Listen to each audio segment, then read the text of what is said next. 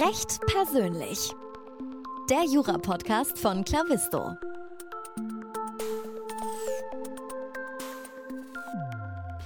Hallo und herzlich willkommen zum Recht persönlich Podcast von Clavisto. Mein Name ist Moritz Mümmler und ich habe heute Dr. Lisa Haselhoff bei mir zu Gast. Sie ist Associated Partner bei NÖR und äh, zwar in Düsseldorf. Wir sprechen heute über ihre Tätigkeit, denn sie ist in der Finanzdienstleistungsaufsicht tätig. Und äh, da freue ich mich schon extrem aufs Gespräch. Liebe Lisa, herzlich willkommen im Podcast. Vielen Dank, lieber Moritz. Ich freue mich auch. Danke für die Einladung. Gerne. Ähm, als erstes möchte ich mal damit beginnen, weswegen du denn überhaupt Jura studiert hast. Was, was war so der, der Ansatzpunkt? Ja, das ist eine gute Frage. Es war für mich jedenfalls immer klar, schon ähm, während der Schulzeit, dass ich gerne ähm, Jura studieren will. Und am Anfang war immer so das Ziel, vielleicht mal Staatsanwalt zu werden und die Bösen zu verfolgen. Das hat sich im Studium dann aber schnell zerschlagen und es ist dann am Ende die Anwaltstätigkeit geworden. Okay, also so ein bisschen das Gerechtigkeitsdenken und äh, altruistisches Handeln, oder äh, darf ich das so verstehen? Ja, genau. Also ich fand das irgendwie spannend, diese Möglichkeiten, die man hat mit dem Studium, das Abwechslungsreiche. Und dann ähm, fand ich Staatsanwaltschaft irgendwie ganz beeindruckend, auch aus den Fernsehsendungen, die man so kannte. Und da konnte ich mich sehen. Spannend. Jedenfalls eine Zeit lang. Ja, cool. Dann gehen wir gleich mal in dein Studium rein. Du hast sowohl an der Uni Bielefeld als auch an der Uni Düsseldorf studiert. Ähm, äh, es ist so ein bisschen ja, irgendwie trotzdem ein Kontrast ähm, mein Düsseldorf, äh, die, die Hauptstadt irgendwie, also die, meine Landeshauptstadt, da, da, pulsiert was. Und Bielefeld wirkt immer so ein bisschen, ja, unterschätzt, wenn ich, wenn ich mich nicht, äh, nicht falsch ausdrücken möchte hier. Ähm, wie, wie war das denn im Unterschied und wo hat es dir da denn am besten gefallen? Also sagen wir es mal so, bei mir hat es tatsächlich in Bielefeld am Anfang mehr pulsiert, weil Bielefeld so die ersten vier Semester waren, die ich gemacht habe. Und da lag der Fokus noch mehr auf Party und ähm, weniger dem Studium. Und der Wechsel nach Düsseldorf war dann aber eigentlich äh, eine ganz gute Entscheidung, weil dann irgendwie der Fokus noch mal ein bisschen verlagert worden ist. Und ähm, ja, Bielefeld ist meine Heimat, Düsseldorf meine Wahlheimat. Also ich muss sagen, mir hat beides gefallen, aber für mich hat dieser Wechsel nochmal neue Impulse gegeben und auch ja, nochmal neue Anreize, sich mehr reinzuknien. Gerade auch durch die vielen Möglichkeiten, die man in Düsseldorf einfach hat, auch später perspektivisch, was den Job angeht. Hm. War das dann auch so ein bisschen der Grund, weswegen du die Uni gewechselt hast? Nee, es war eher persönlich, dass ich ein bisschen rauskommen wollte. Ich finde es ganz wichtig, dass man nicht immer nur in der Heimat und ja, in den eigenen Gefilden bleibt, sondern einfach auch mal was anderes kennenlernt. Und das war für mich dann so der Step zu sagen, ich will noch mal eine andere Uni sehen und eine andere Stadt. Und dann ja, entwickelt man sich persönlich ja auch noch mal ganz anders weiter, als wenn man so in der, in der Heimat bleibt. Absolut. Jetzt war ich ein einziges Mal in Düsseldorf. Äh, ich glaube, ich war im Medienhafen für eine Aufnahme. Äh, nicht, weil ich äh, irgendwie selber vor der Kamera stand, sondern ich habe jemanden aufgenommen. Ähm, was, was müsste ich mir denn dann in Düsseldorf noch unbedingt angucken, wenn ich denn mal wieder zu Besuch bin? Da warst du eigentlich schon ganz richtig im Medienhafen. Also ich mag es hier sehr. Ja, sehr gut. Ich weiß noch, als ich nach ähm, Düsseldorf gekommen bin, war ich auf dem Rheinturm, einfach um mal so einen Überblick zu kriegen. Das fand ich echt super. Jetzt habe ich hier im Grunde jeden Tag einen super Ausblick aus dem Büro direkt, ähm, sodass, ja, das hat sich eigentlich erübrigt, sagen wir mal. Ja, bei Düsseldorf, also im Sommer kann ich total den Paradiesstrand empfehlen. Da ist so ein kleiner Stadtstrand hier am Rhein, da kriegt man ein bisschen Urlaubsfeeling, kann ein bisschen entspannen und ja, ansonsten, du hast es gesagt, schon Düsseldorf, äh, Modestadt, äh, ja, die Kö ist auch nicht zu verachten. Ich glaube, das ist wirklich die schönste Einkaufsstraße in Deutschland. Cool. Vielen Dank. Sehr spannend übrigens, dass ich in, äh, zu der Zeit, das ist zwei, drei Jahre her, war ich tatsächlich zwei, drei Stockwerke über euch in, äh, im, im, Gebäude, weil ich unten dann noch das Schild von Nör gesehen habe und ich weiß nicht, vielleicht waren es auch drunter oder wie auch immer, aber ähm, es war das gleiche Gebäude. Das ist mir jetzt gerade wieder gekommen, äh, als, als du gesagt hast, dass ihr im Medienhafen sitzt. Ist mir, ah ja, stimmt äh, da, da war das Schild. ja, drüber geht jetzt nicht mehr. Wir sind vor ein paar Jahren ein bisschen höher gezogen und haben da jetzt die Glaskuppel dazu bekommen und das ist auf jeden Fall spektakulär da oben. mit Kicker und Bar, also bestens ausgestattet. Wenn du mal wieder da bist, dann komm gerne da, nochmal vorbei. Da komme ich auch gerne mal vorbei auf, auf dem Kicker-Turnier. Das klingt sehr spannend tatsächlich. Also ist das so der neue Alltag in der, in der Kanzlei bei Nör oder ähm, eher so? Ja, wir mussten das Kicker-Turnier leider Corona-bedingt ähm, pausieren lassen. Hm. Aber ich hoffe, es geht bald weiter. Das kann man ja auf Homeoffice, äh, auf FIFA umstellen. ja, das werde ich mal vorschlagen. das geht ganz gut. Ähm, jetzt äh, lese ich hier, du hast deine Wahlstation bei einer renommierten Kanzlei in London absolviert. Ähm, wie kann ich mir einen Referendarsalltag in, in äh, UK vorstellen? Also es war eine, tatsächlich eine UK-Kanzlei und keine, ähm, ja, keine internationale, sage ich mal, sondern wirklich UK-based. Und ähm, da ist dieses Referendarskonzept immer gar nicht so bekannt. Ich hatte das Glück, dass ich da einen deutschen Ausbilder hatte. Und ähm, im Grunde ist es aber wie hier. Also ich habe da Recherchen betrieben. Man lernt dann, ja, wie Back Online im Grunde, gibt es eine Datenbank, worüber man Urteile einsehen kann, recherchieren. Ich war da im Gesellschaftsrecht und da hat man schon auch Möglichkeiten, ganz gut mitzuarbeiten, zum Beispiel beim Entwurf von Gesellschafterbeschlüssen oder ähnlichem. Ähm, da wird dann auch viel ja mit Vorlagen gearbeitet und da kriegt man ganz gut was mit. Ich war auch mit bei Gericht, das war ganz spannend für mich, das mal so zu sehen. Mhm. Und ähm, ja, und dieses Konzept, dass es in UK ja die Trainees gibt, die dann ähm, ja ungefähr, ja eigentlich noch ein bisschen jünger sind als die Referendare, würde ich sagen, ähm, dass man da auch irgendwie ganz gut eingebunden ist in das Ganze drum und dran. Spannend. Ähm, wenn du magst, kannst du mir mal kurz berichten, wie denn die, die Ausbildung in, in UK abläuft, wenn du es denn so mitbekommen hast.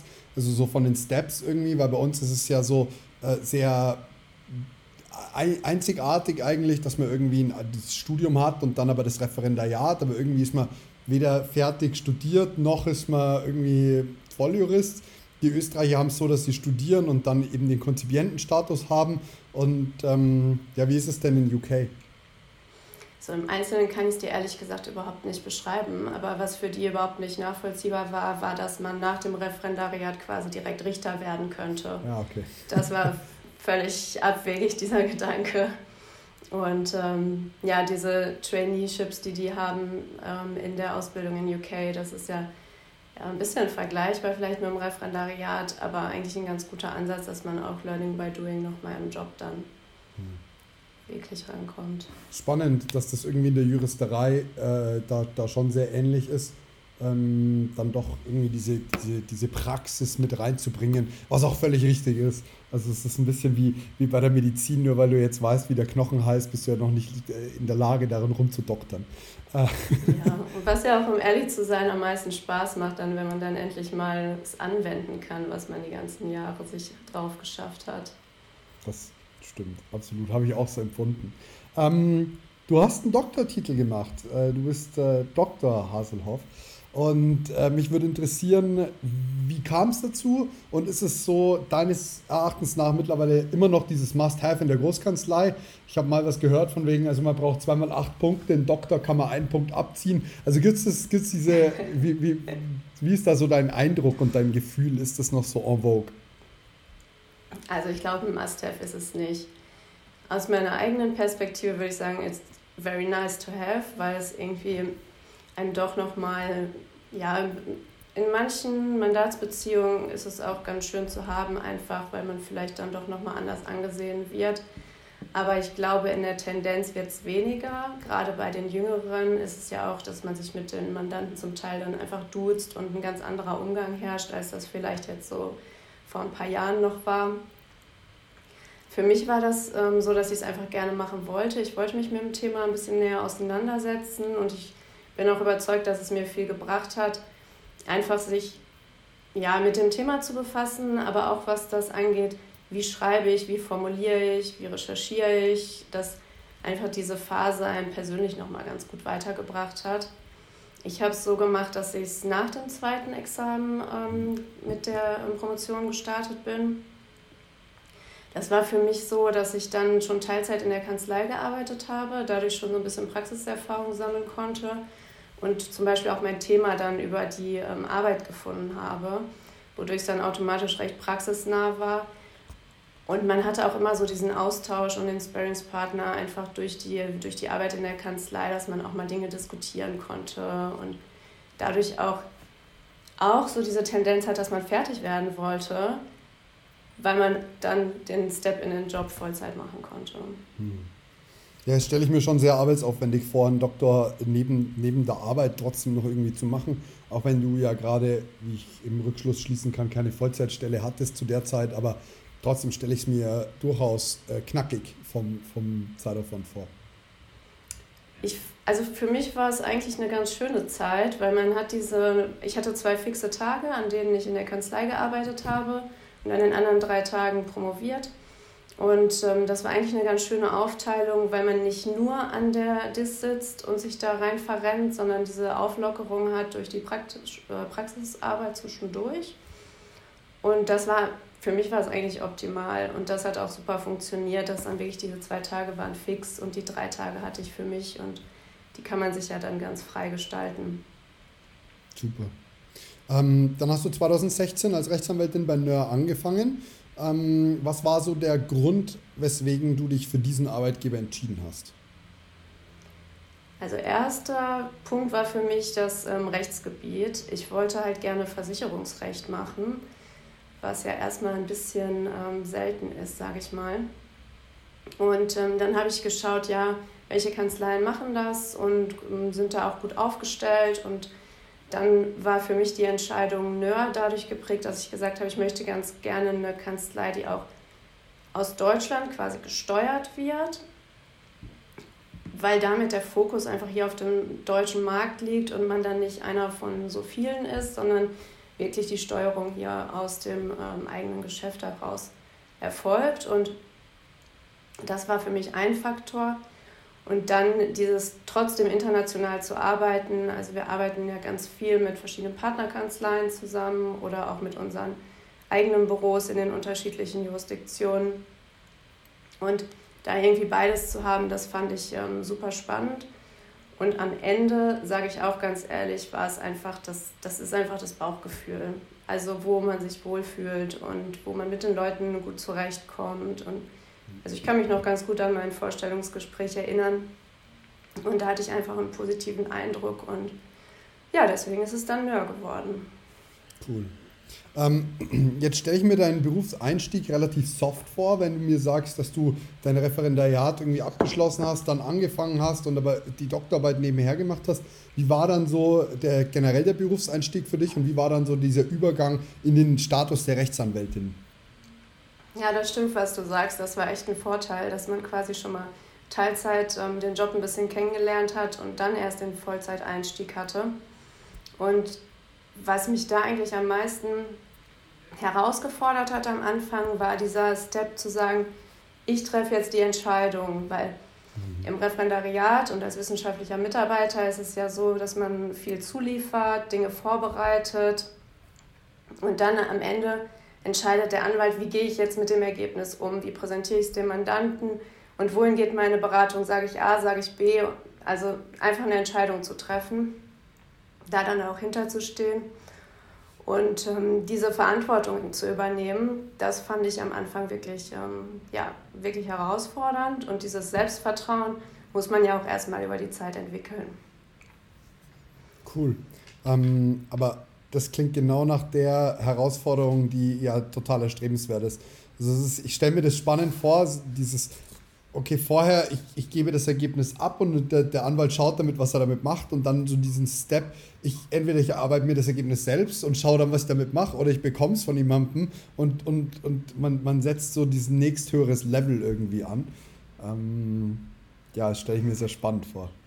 Genau, man hat natürlich immer noch den Partner, mit dem man sich abstimmt. Also alles läuft im Vier-Augen-Prinzip und es ist immer ein Miteinander und Teamarbeit, aber trotzdem kommt man aus dieser Rolle des Zuliefernden hin, heraus und ist dann der, der die Entscheidung trifft und dafür auch mit einsteht.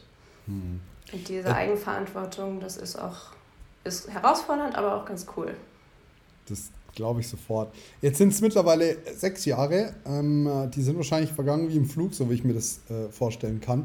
Dein Rechtsgebiet klingt tatsächlich ziemlich spannend, wie ich finde. Ähm, ich habe jetzt hier zum einen die Versicherungs- oder das Versicherungsaufsichtsrecht und generell das äh, Finanzdienstleistungsaufsicht. Ähm, erzähl mir mal ein bisschen was darüber. Ich kann darunter relativ wenig greifen. Äh, schieß los.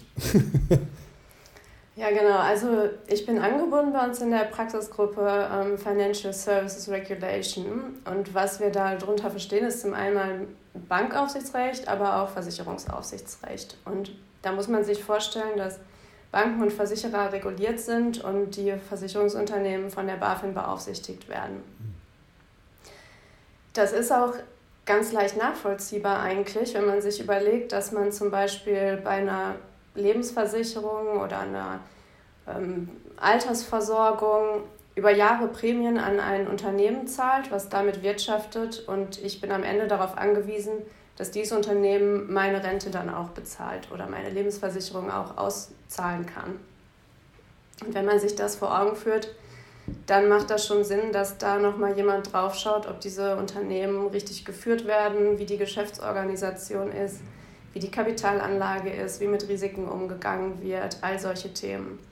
Und das ist eben die BaFin, die da einen Blick drauf hat und sicherstellen soll, dass dann für die Versicherten auch am Ende die Ansprüche erfüllt werden können, die aus der Versicherung resultieren. Und was wir machen, ist die Versicherungsunternehmen beraten, wie sie ihre Geschäftsorganisation aufstellen müssen. Und das betrifft dann ganz, ganz unterschiedliche Themen. Also im Bereich Transaktionen, Erwerb, Veräußerung von Versicherungsunternehmen oder Beteiligungsgesellschaften, aber auch zum Beispiel die Übertragung von Versicherungsbeständen, Gründung von Versicherungsunternehmen, Ganz spannend war für mich ähm, der Börsengang von einem deutschen Insurtech, den wir begleiten durften und da beraten.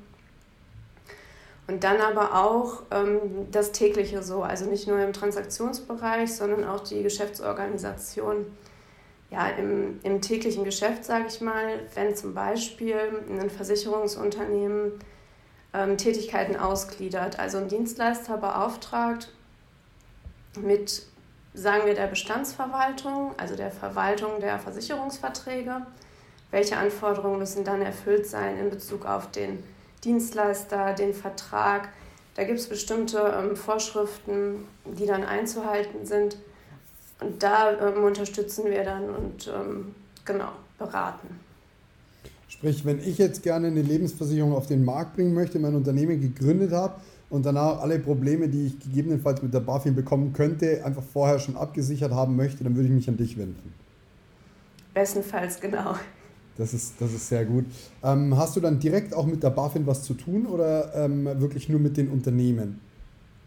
Mit der BaFin auch. Also das, ähm, der Kontakt mit der BaFin läuft oft auch direkt über die Unternehmen, dann aber auch über uns. Es kommt so drauf an, je nachdem, ähm, was das für ein Verfahren ist oder wie die Abstimmung ausgestaltet sein soll. Wir sind dann auch schon mal bei der BaFin vor Ort, um Themen zu diskutieren, zu besprechen. Es ist im Versicherungsaufsichtsrecht ganz schön, dass noch nicht alles so festgelegt ist. Also man hat wirklich, es gibt immer wieder was Neues, wo dann vielleicht die BaFin auch noch nie mit zu tun hatte. Und deswegen kann man da oft auch gestalterisch tätig sein und dann gemeinsam Lösungen entwickeln, auch gemeinsam mit der BaFin. Es klingt jetzt, als hättest du ein äh, sehr versöhnliches Verhältnis da mit, irgendwie mit der BaFin, also so ein, dass es gut klappt. Mal so, mal so. Okay. Sagen wir es so. Also, es kommt immer ganz drauf an. Man hat mit ganz unterschiedlichen Kollegen zu tun und ich glaube, dass gerade im Moment die BaFin ja sehr eingespannt ist und aufgrund der politischen Situation eher zurückhaltend bei manchen Dingen und dann macht es das manchmal schwerer. Hm, das verstehe ich. Ja, es ist halt nur, nur spannend, weil wenn man irgendwie, der, man, man bekommt ja wenn dann nur was über die öffentlichen Stimmen mit und die sind ja dann auch genauso durchwachsen, dann gibt es wieder da irgendwelche Schwierigkeiten, dann ist das wieder gut gelaufen, also es ist immer so ein, so ein, so ein Mischmasch. Ähm, das klingt auf jeden Fall genauso spannend, wie ich es mir vorgestellt habe. Äh, weil mir war schon bewusst, dass du jetzt nicht äh, einzelne Versicherungen irgendwie prüfst, ob die äh, denn passend sind für den jeweiligen Fall und wie der Versicherer da gut rauskommt. Ähm, erzähl mir doch mal, wie so ein typischer Arbeitsalltag bei dir aussieht. Äh, gegebenenfalls auch gerne an irgendwie einem Projekt. Klar, ohne zu tief ins Detail zu gehen, aber was sind so die Action Steps bei dir im, im Team? Also, sagen wir es so, Jetzt so vom Arbeitsalltag, vom Tag her ist es so, dass ich morgens meist so 8.30 Uhr, 9 Uhr anfange, dann erstmal mich sortiere, was sind so die To-Dos und die Termine für den Tag. Und wenn wir dann auf ähm, ein konkretes Projekt gucken zum Beispiel, dann ist es so, dass wir sehr viel teamübergreifend arbeiten, weil gerade im Bereich ähm, Finanzmarktaufsicht ist es so, dass wir ja schon sehr spezialisiert sind und dann oft mit unterschiedlichen Kollegen, zum Beispiel aus dem Gesellschaftsrecht, aus dem IT-Recht oder so, ähm, vernetzt arbeiten, sodass es dann in der Regel so ist, dass wir uns dann ja, also intern abstimmen, ähm, die Prozesse aufsetzen, wer macht was. Viel dann auch so, dass ja, auf Arbeitsebene unter den Associates abgestimmt wird. Wie teilen wir uns die Tätigkeiten auf und dann der IT-Rechtler einen ähm, Beitrag leistet.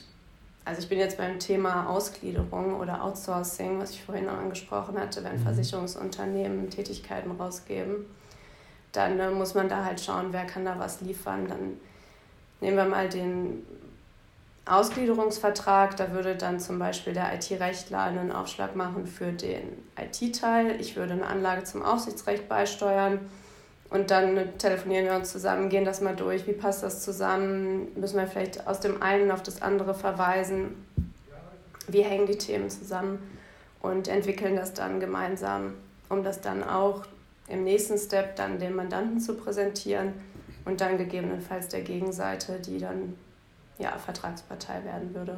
Mhm. Bildet ihr sowas alles unternehmensintern bei NÖR ab oder ist es dann so, dass ihr auch auf externe zugreift? Das machen wir intern. Also wir haben hier unterschiedliche Spezialisten, zum Teil an unterschiedlichen Standorten.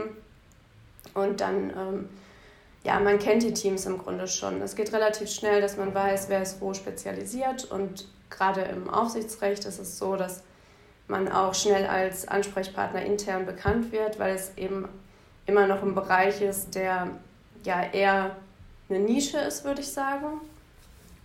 Und ähm, jetzt nicht so der, der Klassiker. Und dann kennen die Kollegen einen schon, wissen, wo sie anrufen müssen, wenn sie irgendwelche ähm, aufsichtsrechtlichen Themen haben. Und ja, das macht den Reiz aus, dass man mit vielen, vielen unterschiedlichen Kollegen zu tun hat und dann auch, aber wenn man selber Projekte steuert, dann auch schon direkt weiß, das kann XY total gut und den rufe ich jetzt mal direkt an, da muss ich mich jetzt nicht selbst reinknien. Sehr cool. Ähm, jetzt würde ich tatsächlich äh, noch gerne in deinen Werdegang bei NÖR selber reingehen. Du bist äh, kürzlich äh, von äh, dem äh, Status Senior Associate zum äh, Associated Partner ähm, gewechselt. Wie, wie läuft das so ein bisschen ab? Also welche, welche Steps hast du jetzt durchlaufen ähm, und wie hat es funktioniert, dass du jetzt Associated Partner bist?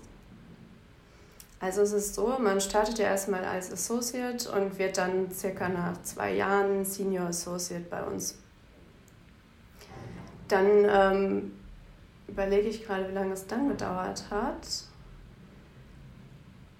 Ich glaube, dann ist es nochmal so drei, vier Jahre ungefähr, mhm. bis dann dieser Step kommt ähm, zum Associated Partner. Und ähm, da ist, es ist eigentlich ein fortlaufender Prozess. Also man entwickelt sich ja fortlaufend weiter, bekommt mehr Verantwortung, mehr ähm, eigene, also eigene Mandate, nicht im Sinne von allein betreuen, aber einfach, dass man vielleicht mal selber angesprochen wird von Mandanten, dass man selber vielleicht auch mal ein Mandat akquiriert. Und dann kommt dieser Prozess, man entwickelt sich so nach und nach dahin und dann irgendwann stellt sich die Frage, ob es eben weitergeht und dann wird man vorgeschlagen als Associate, also zur Wahl zum Associate Partner und dann läuft ein Auswahlverfahren über ein paar Monate ging das jetzt, wo man selber dann auch nochmal ein bisschen was zu sich schreibt, ja, Auswahl, ja, wie soll man sagen, so eine Art Kriterien? Assessment Center ja, und sowas und es ist aber alles, wie gesagt, so ein, nicht jetzt ad hoc, dass man jetzt über Jahre läuft und auf einmal kommt die Entscheidung, sondern es ist ja schon so, dass wir im Grundsatz alle, die bei uns anfangen, auch das Ziel haben können sollen, auch dahin zu kommen. Und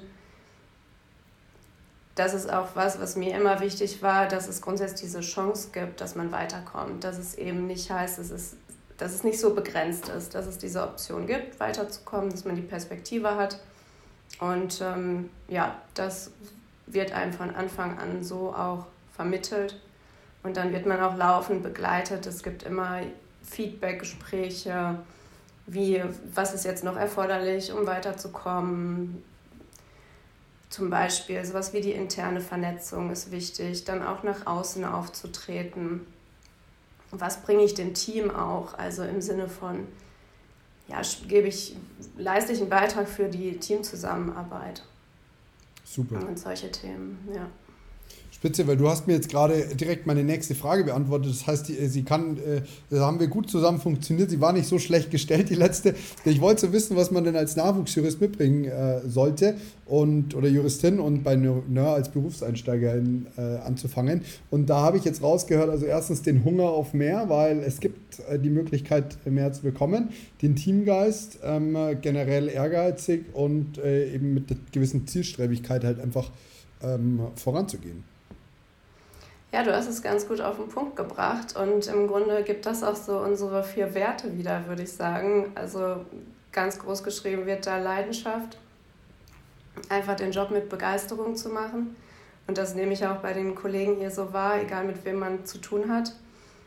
Dann einfach, ja, der, der Teamgeist, ganz wichtig, für mich eigentlich eines der wichtigsten Punkte weil ich glaube, gerade in unserem Job, die Kollegen, das ist das, das, was es ausmacht am Ende des Tages und das bringt auch den Spaß bei der Arbeit. Exzellenz, klar, Handwerkszeug müssen wir alle mitbringen. Und Vertrauen. Und das Vertrauen auf die Kollegen und der Team Spirit, das ist das, was zählt, ja. Super.